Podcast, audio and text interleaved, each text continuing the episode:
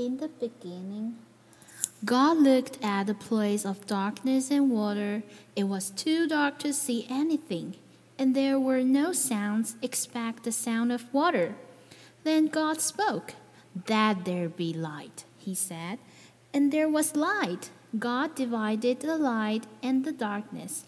The light he called day, the darkness he called night. And that was the end of the first day of our world.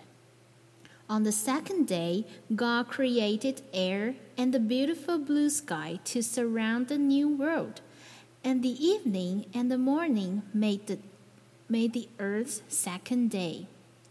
The next day, God said, Let the water under the sky come together and let dry ground appear. Suddenly, the waters came together in certain places, and dry land appeared.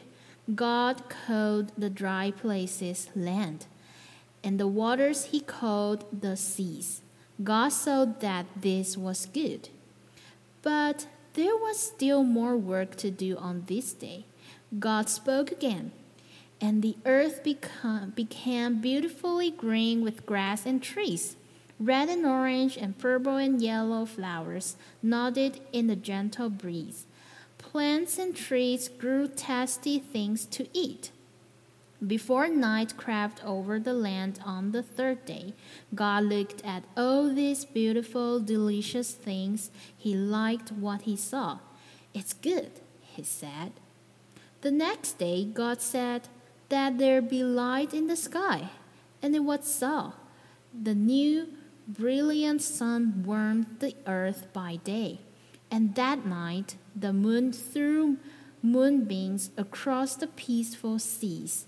Millions and millions of tiny stars twinkled in the night sky, and God said, That's good.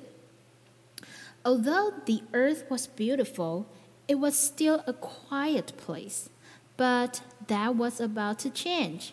On the fifth day, God spoke again, that the water be filled with living creatures, he said, and let birds fly above the earth. Dolphins and whales splashed in the seas. Brightly colored fish danced in the streams. The seas filled with swimming creatures. Birds of every color chirped and squawked and screeched and cooed. God saw that this was good.